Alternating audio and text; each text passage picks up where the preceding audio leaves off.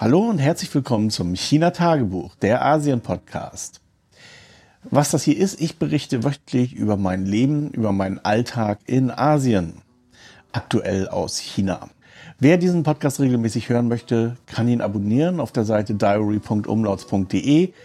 Aber es gibt auch die Möglichkeit, ihn auf allen bekannten Plattformen zu hören, Spotify, Apple Podcast etc. pp.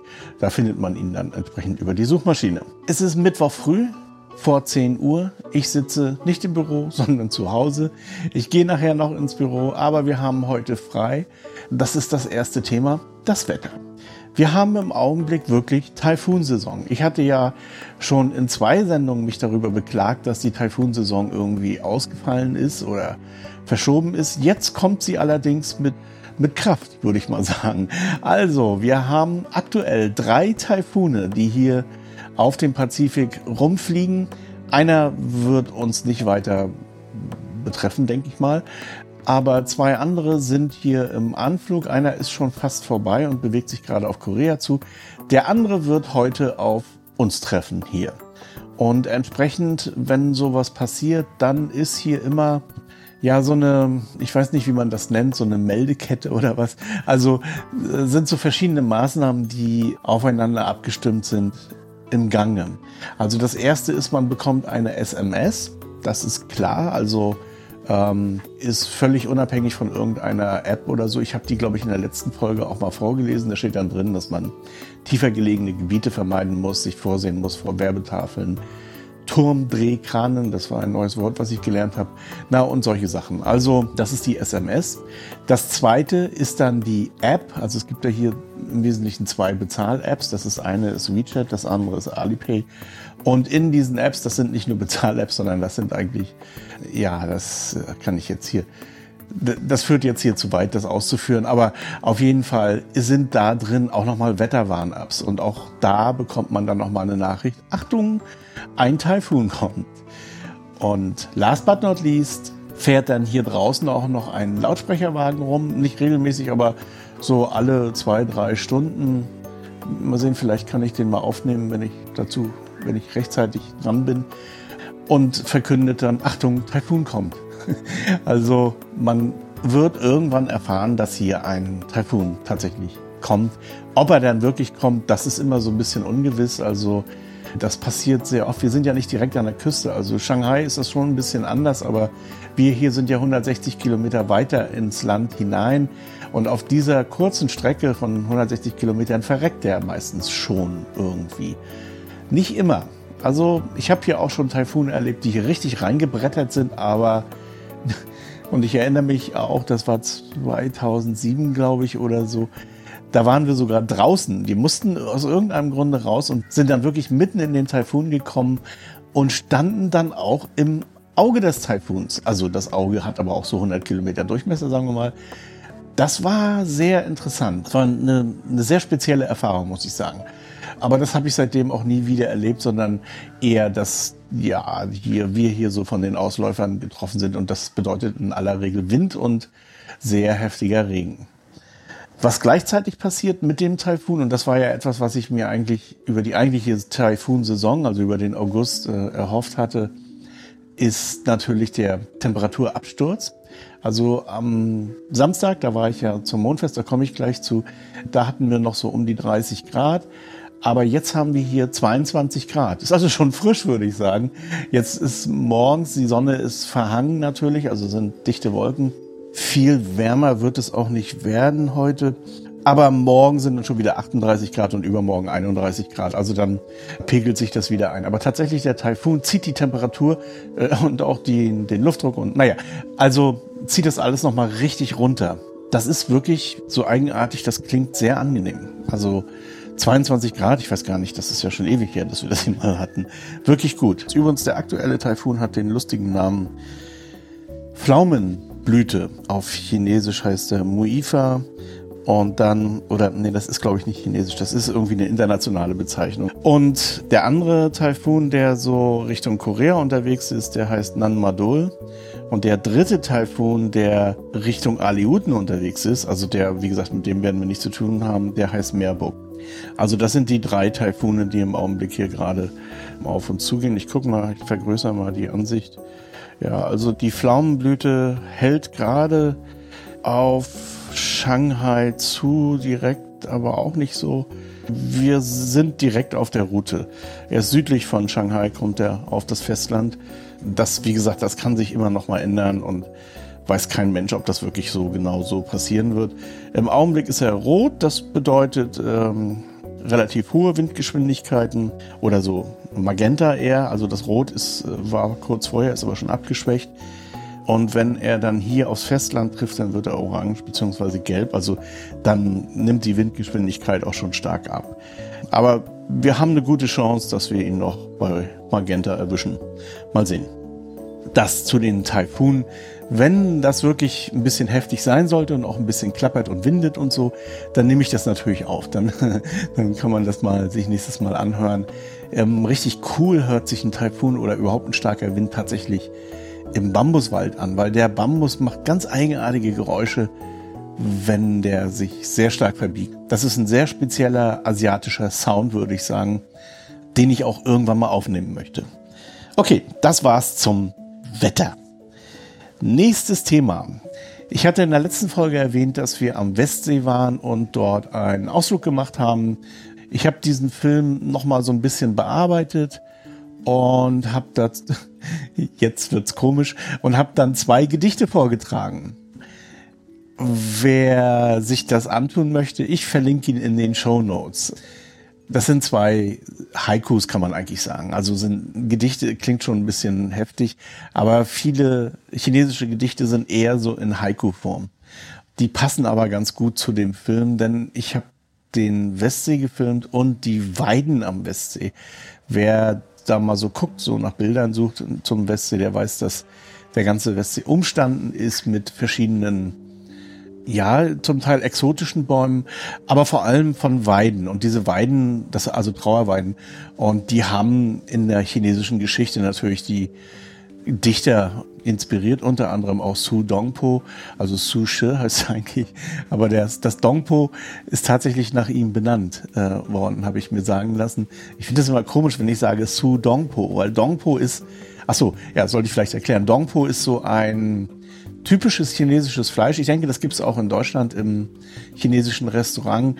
Rindfleisch oder Schweinefleisch, wo immer noch die Schwarte mit dran ist. Und das wird so in Würfel geschnitten, mehr oder weniger. Also quadratischer Grundriss geschnitten und dann wird das in so einer mm, ja relativ schnell erhitzt mit Soja und ein bisschen ähm, Wein. Ja, also dieses Dongpo ist ein sehr klassisches Gericht. Das findet man hier auf jeden Fall an jeder Ecke. Manchmal mit Kartoffeln serviert. Ich werde vielleicht mal ein Bild in den Shownotes veröffentlichen. Es gibt tatsächlich auch eine vegetarische Variante von Dongpo in der Nähe der Hefangji. Also das ist so eine ja, Fußgängerzone da gibt es ein sehr schönes buddhistisches Restaurant, die tatsächlich sehr viele Ersatzprodukte haben. So habe ich schon öfter hier erzählt. Das ist sehr beeindruckend, wie also wenn man das nicht weiß, dass das kein Fleisch oder kein Fisch ist, dann würde man das nicht, nicht herausbekommen. Und da gibt's tatsächlich auch ein Dongpo. Ich nehme an, also das ist wirklich sehr aufwendig gemacht. Ich nehme mal an, dass die Schwarte, die esse ich übrigens bei also wenn ich das tierische, wenn ich die tierische Variante essen würde, das habe ich schon lange nicht mehr, aber wenn ich das essen würde, würde ich die Schwarte niemals mitessen. Es gibt Leute, die mögen das besonders gerne, weil das irgendwie den Geschmack. ja, also ich denke mal in diesem buddhistischen Restaurant, da wird das aus irgendeiner Art Sojabohnen-Gelee gemacht, also so wie Jelly-Kaffee eben dieses ich weiß gar nicht, wie das heißt, so dieses Sago-Produkt oder was auch immer das ist. Also so ein pflanzliches Gelee, das aber so echt aussieht. Es ist mit Textur drin und allem drum und dran. Also es ist ja nicht immer nur pur Fleisch, manchmal sind da ja auch so Schichten drin, äh, wenn man sich das genau anguckt und dann so goldgelb angebraten. Äh, und obendrauf dann eben noch ein Stück Haut oder Kruste dann, wenn das angebraten ist. Und darunter dann eben das Stück Fleisch. Das ist alles zusammen in einem Dominostein sozusagen. Ja, und das sieht so echt aus. Es ist wirklich unglaublich. Also ich müsste wirklich mal in dieses Restaurant gehen, um das mal zu filmen, weil das glaubt mir keiner. Ich weiß, ähm, dass manche Leute, die hier in Hanzo waren, auch schon von diesem Restaurant gehört haben und dort schon waren. Vielleicht können die ja mal Fotos davon posten. Das Essen am Linientempel, das sind auch sehr viele buddhistische Restaurants dort oben, also insbesondere im Tempel drin. Das ist einfacher, wirklich viel einfacher. Das sind meistens einfache Nudelsuppen, wo dann so vegetarische Schinkenstreifen drin sind. Das ist meistens Tofuhaut speziell. Das ist eher einfach. Also schmeckt auch super lecker, finde ich aber nicht, nicht so ausgetüftelt und high sophisticated wie in der Hefangji. Beziehungsweise es ist nicht in der Hefangji, es ist eine Seitenstraße. Wenn ich das auf der Karte finde, werde ich das mal verlinken für potenzielle Touristen, dass man dort mal hingehen kann. Ja, das mal so. So, also diesen Westsee-Film habe ich jetzt fertig, kann man sich angucken, verlinke ich in den Show Notes. Dann das wichtigste Ereignis eigentlich letzte Woche war das Mondfest. Mondfest ist ein beweglicher Feiertag. Dieses Jahr fiel es auf den Sonnabend. Und das bedeutet, dass der Feiertag im Prinzip flach fallen würde. Aber das ist in China ein bisschen anders. Wenn ein Feiertag, ein beweglicher Feiertag auf einem Samstag fällt, dann wird dieser Feiertag, also dass man den abfeiern kann, nachgeholt. Deswegen war dann am Montag auch frei. Und wir haben dann auch gleich sozusagen goldene Woche gemacht. Das ist auch der Grund, warum ich jetzt nicht im Büro bin, sondern zu Hause bin. Ich gehe aber trotzdem nachher nochmal ins Büro, weil ich gucken muss, ob alles in Ordnung ist, falls hier wirklich mal ein Taifun langkommen sollte, wo ich mir nicht so sicher bin. Ja, Mondfest. Das war natürlich schön. Mondfest ist eigentlich kein so, ja, es ist keine große Party, irgendwie sowas wie Silvester oder so, sondern es ist eher ein Familienfest. Man fährt zu den Eltern, Schwiegereltern und man, die Familie trifft sich, setzt sich zusammen. Es gibt verschiedene Essen, die man zum Mondfest isst. Und bekannt im Westen sind wahrscheinlich die Mondkuchen. Das sind so gefüllte Kuchen. Also es ist schon irgendwie Gebäck meistens und dann gefüllt mit irgendwas. Meistens schmeckt mir das nicht. Besonders die ganzen herzhaften Füllungen mag ich gar nicht. Es gibt auch welche mit so diesen speziellen, sehr alten Eiern. Also die sind nicht alt, aber die sehen eben sehr alt aus und so, das, ah, da kann man mich richtig mitjagen. Aber es gibt auch so die süßen Varianten, die sind dann mit Sesam oder solchen Sachen gefüllt oder mit roten Bohnen. Das schmeckt schon sehr lecker. Ansonsten liegen Mondkuchen aber echt so ein bisschen wie Steine im Magen. Mondfest hat, wie man sich denken kann, irgendwas mit dem Mondkalender zu tun. Und tatsächlich wird es auch Mitte Herbstfest genannt. Also auch der Herbstanfang ist hier nach diesem lunisolaren Kalender eingeteilt. Das war dieses Jahr irgendwann am 1. August oder so, glaube ich. Und das Mitte Herbstfest, also Mid Autumn Festival beziehungsweise Mondfest eben, ist am 15. Tag des achten Monats nach dem chinesischen Kalender. Und war auch so ein Opfertag, also im Altertum, da opferten die Kaiser im Frühling der Sonne und im Herbst den Mond. Ja, das muss man wissen zum Mondfest.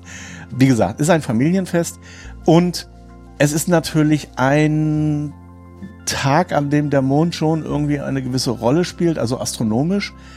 Da ist auch die Flutwelle, wir haben ja hier so eine tägliche Flutwelle im Shanpang-Fluss, sehr hoch. Das zieht auch immer sehr viele Leute an, die fahren dahin, um sich die hohe Flutwelle anzugucken. Also ich weiß ehrlich gesagt nicht, wie das auf Deutsch heißt, aber auf äh, Englisch heißt es Tidal Boral. Das ist so eine ja, Flutwelle, die den Fluss hinaufläuft. Das gibt's nicht nur hier, das gibt's auch in anderen Ländern. Das hat, hat was mit dem Mond zu tun. Okay, also wie genau das zusammenhängt, weiß ich ehrlich gesagt nicht. Das Gezeiten und das Ganze am besten bei Florian Freistetter reinhören, der weiß das ganz sicher und hat es mit Sicherheit auch in irgendeiner seiner 100.000 Folgen mal erklärt, wie das ist so mit den Wellen und so. Okay, und die Welle, da, die da hochläuft, ist dann, wie gesagt, heute oder am, am Mondfest dann eben sehr hoch und sie ist auch nicht so ganz ungefährlich. Es passieren auch jedes Jahr Unfälle, also zum Teil auch tödliche Unfälle, weil so ein paar Idioten sich da irgendwie produzieren müssen. Äh, es gab auch mal jemanden, der ist auf der Welle dann gesurft naja, also die meisten Leute aber, und so auch ich, ähm, strömen zum Westsee und schauen dann dem Mond beim Aufgang zu, beziehungsweise vorher der Sonne beim Untergang. Und der beste Ort dafür, um das zu machen, ist der Sudamm. Und jetzt kommen wir zu dem Film, den ich vorhin erwähnt hatte, ähm, das Gedicht von Su Dongpo, beziehungsweise Su Shi, das ich da vortrage. Su Dongpo war nicht nur Dichter, sondern er war auch Beamter der Stadt Hanzhou und war einer, ein sehr beliebter Beamter sogar. Und er hat diesen Damm gebaut, der nach ihm benannt wurde, Sudamm. Der Westsee, das ist historisch ganz interessant, war zu jener Zeit noch ein Teil des Pazifik. Also das war die Hansu Bay. Die Flüsse, die chinesischen Flüsse nehmen sehr viel Sand mit und verlanden natürlich. Also deswegen vergrößert sich das Land auch immer weiter. Und damals war Hanzhou eine Küstenstadt, die, die größte Hafenstadt der Welt zu jener Zeit. Und ähm, man hat aber natürlich Wasserbauwerke errichtet und das eine war eben dieser Su-Damm. Mittlerweile ist der Westsee relativ weit entfernt vom Shantang-Fluss. Das war früher eben so der, der Zugang zum Meer, beziehungsweise das Meer, die Hansu B reichte bis hierher. Und jetzt ist das ein Binnensee, der ist auch süß, also da ist überhaupt keine Verbindung mehr zum Meer. Und äh, zu jener Zeit war der Westsee, wenn man das so bezeichnen kann, salzig natürlich. Also das war Meerwasser oder Brackwasser eigentlich. Und dieser Sudamm, also so alt ist er eben, 1089 wurde dieser Damm gebaut. Also ist schon ein Augenblick her. Und damals war das eben, wie gesagt, eine Hafenstadt. Bisschen später soll Marco Polo nach Hanzhou gekommen sein und da war das immer noch Hafenstadt. Ich glaube, das kann man getrost vergessen. Marco Polo war nie in China. Die Wahrscheinlichkeit ist sehr gering, aber es werden natürlich viele Geschichten erzählt. Und er hat eben auch Geschichten wiedergegeben von Hanzhou als Hafenstadt mit all seinen Schattierungen, die Hafenstädte so haben. Also mit der Prostitution, mit diesen ganzen, mit der Kriminalität und, und, und, und. Also all diese ganzen Dinge. Die Vermutung ist, dass Marco Polo in Persien irgendwo eine Handelsstation geleitet hat oder dort Handel getrieben hat mit seinem Vater und mit anderen Leuten und die haben die Geschichten der Perser, die tatsächlich in China rumschwaddelten, also das waren gar nicht mal so wenige, aufgeschnappt hat und dann weiter verarbeitet hat. Die Geschichte um Marco Polo ist ohnehin sehr interessant, weil er hat dann den ganzen Leuten in seinem Dorf die Sachen erzählt und die haben gesagt, ja, ja, lass mal, Alter, ist genug. Und man hat ihn dann Il Milione genannt, also jemand, der Millionen Unsinn erzählt eben. Und Il Milione ist dann aber im venezisch-pisagischen Krieg irgendwann eingelocht worden. Und im Knast fand er einen Knastbruder, der so ein verkrachter Dichter war. Und dann hat Il Milione dem Dichter, dessen Namen ich jetzt gerade nicht weiß, die ganzen Geschichten erzählt, die er da irgendwo aufgeschnappt hat. Also die Drachen in China und naja, alles das, was es da so eben gegeben haben soll. Und dieser Dichter hat das dann aufgeschrieben und so entstand die Story um Marco Polo. Also, die ist sehr windig und man sollte sich, denke ich, verabschieden von der Vorstellung, dass Marco Polo jemals in China war. In China hält man daran fest, man sagt, ja, der war hier, aber das hat so ein, ah, das ist mehr so, eine, so ein höfliches Entgegenkommen, habe ich manchmal den Eindruck, gegenüber den Westländern. Also hier heißt auch in Hans, und das ist natürlich auch ein Marketing-Ding, ne? also das ist ganz klar. Hier heißt sehr vieles Marco Polo. Manche Hotels, manche Bars, manche, keine Ahnung was. Sehr viel Marco Polo jedenfalls. Wie gesagt, kann man getrost vergessen. Es gibt dazu auch ein Buch. Marco Polo war nie in China, heißt das. Vielleicht verlinke ich das, wenn ich dran denke nachher. Und auf diesem Sudamm, da hat man relativ gute Sicht auf einerseits, weil es ist ein Damm, ne? einerseits Richtung Westen, wo die Sonne untergeht. Die Sonne geht direkt hinter den Teebergen unter und natürlich noch Osten dann entsprechend, wo der zu dem Zeitpunkt der Mond aufgeht und der Mond geht direkt über Downtown auf. Wenn man sich da so richtig positioniert, dann kann man das auch noch so hinmachen, dass er zwischen zwei Wolkenkratzern aufsteigt. Oder es gab auch etliche Fotografen, die genau das fotografiert haben. Aber mir war das jetzt nicht so wichtig. Und ich war nicht alleine dort. also es war wirklich voll. Und ich habe wirklich ein bisschen Platz suchen müssen, um mein Stativ aufzubauen. Also ich war eine Stunde vorher da, habe den Sonnenaufgang gefilmt und dann natürlich auch den Mond, äh, Sonnenuntergang gefilmt und dann natürlich auch den Mondaufgang. Und entsprechend hatte ich dann so ein bisschen Zeit. Aber als dann der Mond wirklich aufging, das war richtig gepackt, echt. Also richtig voll. Es war aber trotzdem sehr spektakulär, muss ich sagen. Also der Mond ist richtig fett groß hinter Downtown aufgegangen. Das sieht richtig cool aus. War natürlich zu faul, ein Tele mitzuschleppen, also jetzt so ein 70-200 oder irgendwie sowas. Ich habe einfach die kleine Vlogging-Kamera genommen und dann mit einem Normalobjektiv auch noch ein bisschen Fotos gemacht. Ich verlinke das in den Show Notes. Und das Ergebnis war gar nicht mal so schlecht. Also ich werde vielleicht auch mal verlinken, mit was für einem Besteck ich dorthin gekommen bin. Nämlich wirklich kleines Besteck. Wenn man das richtig fett ausfahren wollte, und das haben einige, also die haben da wirklich, was weiß ich, so 600er Tele aufgebaut mit mordsmäßigen Stativen deutscher Fabrikation. Und also, wenn man das wirklich will, dann geht das natürlich. Aber diese Bilder sieht man jetzt überall und äh, ich habe die schon so oft gesehen. Irgendwie, mh, mm, ja, ist schön irgendwie und ist auch so ein bisschen wow, aber mh, hm, also ich finde, man kann da nichts mehr zutun irgendwie so. An sich schöner ist es, und das habe ich auch versucht ein bisschen in dem Film einzufangen, die Leute zu filmen. Das ist natürlich immer so eine Sache, Leute filmen und so. Aber ich bin da einigermaßen schmerzfrei und ich habe es dann einfach gemacht. Natürlich habe ich auch den Sonnenuntergang und den Mondaufgang gefilmt. Ähm, das sind dann auch zwei längere Sequenzen in dem Film. Der ganze Film ist um sechs Minuten lang glaube ich. Ich habe aber auf dem Weg dahin oder beziehungsweise auch auf dem Sudamm und dann zurück vor allem den Leuten ins Gesicht gefilmt. Was mir aufgefallen ist und was ich sehr schön fand eigentlich, und das ist aber eine Beobachtung, die ich schon seit mehreren Jahren mache, dass immer mehr Menschen traditionelle Kleidung tragen.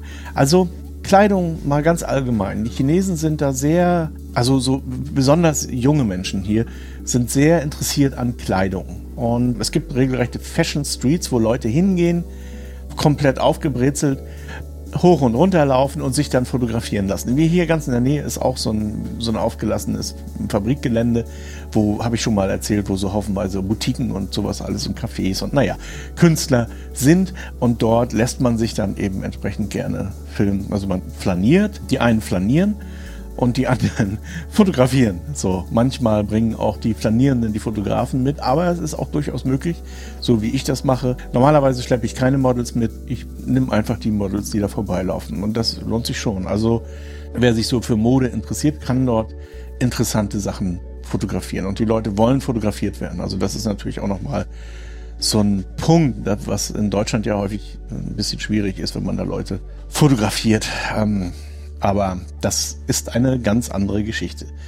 So, und auf dem Mondfest und insbesondere auf dem Sudan dann auch sind mir viele Frauen und Männer dann so in Tang-Kleidung entgegengekommen, also Tang aus der Dynastie. Die meisten Leute im Westen kennen die Chipaos, also diese Cheongsam sagt man auch auf Koreanisch komischerweise, aber Chipaos, das sind diese geschlitzten, relativ körperbetonten Kleider mit einem hohen Kragen meistens, die sehen sehr elegant aus, sehr, gerade wenn der Körper einigermaßen zierlich ist, das sieht schon richtig super aus. Aber es ist natürlich eine Mode, die viel später entstanden ist, also so im 20., Anfang des 20. Jahrhunderts oder Ende des 19. Jahrhunderts. Also die ist nicht so, nicht so wahnsinnig alt. Die Tang-Dynastie liegt schon einen Augenblick weiter zurück. Aber entstanden sein soll diese Kleidung in der Han-Dynastie, also deswegen nennt man sie auch Hanfu, Handkleidung. Aber Han ist auch gleichzeitig die Bezeichnung für chinesisch. Also für die chinesische Han. äh, ja, das ist jetzt, führt jetzt zu weit. Deswegen nennt man auch traditionelle chinesische Kleidung Hanfu, aber in Korea nennt man diese Kleidung Hanbok. Und Hanbok, ich glaube, das kennen die meisten schon. Das sind diese typischen koreanischen Kleider, die direkt unter der Brust dann gegürtet sind. Also im Prinzip beginnt der Rock unter der Brust. So, das ist so sehr, sehr auffällig, sehr typisch. Und sie haben meistens sehr weite Manschetten. Also das fliegt alles so ein bisschen. Das ist sehr fluffig, luftig. Sieht schon sehr schön aus auch. Und in China heißt das eben Hanfu. Manchmal wird noch eine, so eine wehende Jacke, also eigentlich ein Umhang drüber getragen. Und die Haarmode ist auch so hochgesteckt. Also ja, ein bisschen vergleichbar mit der Edo-Haar-Mode in Japan so. Also sehr hochgesteckte, mondförmige Frisuren. Die Männer haben volles Haupthaar, Also nicht irgendwie ausrasiert an irgendeiner Stelle, aber natürlich sehr lang. Also lange Haare bis zum Hintern am besten. Nicht zu verwechseln mit der Ching-Mode. Da hatten die Männer ja sozusagen rasierte Köpfe mit einem langen Zopf. Also dieser berühmte Ching-Zopf, der dann später abgeschnitten wurde. Also das ist was anderes. Die Ching-Mode ist tatsächlich auch anders, weil die Ching ja auch keine Han waren, sondern Mann. Was jetzt auch nicht so ganz korrekt ist, aber Qing-Dynastie war die letzte Dynastie. Das ist die, die dann von der Republik abgelöst wurde. Und diese Han-Mode, wie gesagt, die sieht man jetzt überall, bei verschiedenen Anlässen auch. Also nicht nur so jetzt zum Mondfest natürlich, also da war das schon sehr viel, sondern auch bei anderen Gelegenheiten, wenn die Leute sich so ein bisschen aufbrezeln wollen, dann überlegen sie, ziehe ich mir Chipau an, ziehe ich mir ein schickes Kostüm an oder Hanfu. Und das finde ich ganz gut. Wer mal in Kyoto war, da machen das sehr viele Leute. Also entweder ihren normalen Kimono oder, also was heißt normal? Also entweder den festlichen Kimono oder eben den Alltagskimono oder Yukata. Kimono heißt übrigens Ding zum Anziehen. Anziehsachen, äh, habe ich früher als Kind immer gesagt. Ja, also Kimonos sind Anziehsachen. Und in Kyoto laufen auch Ausländer damit rum. Das gibt da überall Shops, wo man sich die Kimonos oder Yukatas eben ausleihen kann. Und nicht nur das, sondern da werden einem auch die Haare zurecht gemacht. Also es ist auch nicht nur der Kimono, sondern auch die Handtasche bei den Frauen und die diese speziellen Schuhe eben, diese Holzflipflops. Und all das bekommt man dann eben da in diesen Shops. Und man wird praktisch komplett zurechtgebritzelt. Und das hängt ein bisschen davon ab, wie viel man bezahlen möchte. Ganz billig ist das nicht, aber man wird dann eben, ja, so zurechtgemacht und kann dann eben durch die, diese Altstadt von Kyoto wandeln und dann, je nachdem, wie lange man den gemietet hat, gibt man den am nächsten Tag oder am übernächsten Tag wieder zurück. Und das machen sehr viele, viele Japaner natürlich, wenn sie nicht ihren eigenen Kimono oder Yukata mitnehmen, aber auch viele Ausländer, also asiatische Ausländer vor allem, also Chinesen und Koreaner, aus Spaß, aber auch so ein bisschen aus Traditionsbewusstsein. Also unsere Tochter war natürlich, für sie war das überhaupt gar keine Frage, dass sie sich einen Yukata an oder dass sie sich überhaupt zurecht machen lässt dort. Und dass sie da die Tage, die wir nach Kyoto waren, also wir waren ein paar Tage dort, nur diese Sachen tragen würde, außer die Schuhe, die gingen ihr dann relativ schnell auf den Wecker. Das schien aber nicht nur bei ihr so zu sein. Also ich habe dann auch noch andere Frauen gesehen, die wirklich dann Sportschuhe getragen haben. So viel zur Tradition und Moderne. Und ich finde das ganz okay, wenn das nicht so austümelt irgendwie. Und bevor man jetzt so die Nase rümpft, in Deutschland ist das ja nicht so viel anders. Wie viele Leute ziehen sich Dirndl und Lederhosen an, wenn sie auf irgendeins der Bierfeste dort gehen, insbesondere im Süden natürlich. Man kann sich darüber echauffieren und sagen, das ist alles Kitsch und das ist es auch ein bisschen, aber warum denn nicht? Das macht doch Spaß. Ich meine, das ist doch nichts, ist doch nicht schlimm. Passiert doch nichts. Gefällt den Leuten, macht Spaß einfach. Und so soll das auch sein in, in, in China beziehungsweise in Japan oder in Korea. Da gibt es natürlich auch diese gleiche Sitte oder Mode oder wie man das auch immer nennen möchte. Also ich, Mode passt nicht ganz, weil ich denke, das ist etwas nachhaltiger. Das wird mehr werden in nächster Zeit. Diese Rückbesinnung auf Tradition, vielleicht auch ein bisschen stylischer. Also das ist ja in Deutschland auch. Man kann sich da irgendwo so ein billiges Dirndlfetzchen kaufen, das dann wahrscheinlich sogar in Bangladesch oder so genäht wurde. Das muss nicht sein. Also man kann da ruhig auch ein bisschen Geld ausgeben oder eben sich das leihen. Weil wenn man sich überlegt, also das sind wie gesagt meistens ziemlich gute Sachen, die man sich dort ausleihen kann. Äh, müssen sie auch sein, weil sonst werden die auch relativ schnell abgetragen. Und eben auch hier am Sudan. Es ist im Film auch ein bisschen zu sehen, wenn man genau hinguckt. Und ich denke, ich werde irgendwann mal einen Film machen über diese Fashion-Geschichten. Ich hatte ja mal im Magazin eine Fashion-Sache gemacht das hat mir großen Spaß gemacht. Ich bin kein Fashion-Fotograf oder so. So Street-Fashion oder Fashion-Fotos oder so, das ist schon, ist schon irgendwie cool. Ist auch irgendwie sehr leicht, hat sehr angenehm irgendwie äh, arbeiten. Also es ist was anderes als wenn man irgendein Produkt in Szene setzen muss, vielleicht ein Auto noch oder sowas. Also junge Frauen und Männer in hübschen Klamotten zu inszenieren, ist einfach, macht einfach Spaß. das ist so. Und das ist auch schön anzusehen, wenn man jetzt, wie gesagt, am Westsee dann lang geht. Ja, und dann haben wir, wie gesagt, eben uns den Mondaufgang angeguckt. Und dann sind wir zurückgefahren. Was ja irgendwie cool ist, ist wirklich die U-Bahn. Das merke ich jetzt immer wieder, wie schnell das alles geht und wie einfach das vor allen Dingen ist. Also früher war es immer so ein gewisser Akt, dahin zu kommen von hier aus. Also wir wohnen ja wirklich in, in Sub-Suburbia. Das ist an sich überhaupt gar kein Problem mehr. Ich werde das jetzt auch viel mehr nutzen. Man realisiert das ja auch immer so ein bisschen später. Die U-Bahn ist ja auch erst wirklich zwei Monate da. Das zum Mondfest. Wie gesagt, ich habe einen Film dazu gemacht. Ich werde den verlinken. Ja, also war ein wunderschönes Mondfest. Das Wetter hat echt mitgespielt. Also es war blauer Himmel mit so ganz kleinen Hauch Wolken. Das, war, das sah wirklich so dermaßen chinesisch aus. Warm natürlich, passte alles. Ich habe auch schon wieder ganz schön viel geredet. Ich denke, das reicht für heute. Soweit und bis zum nächsten Mal.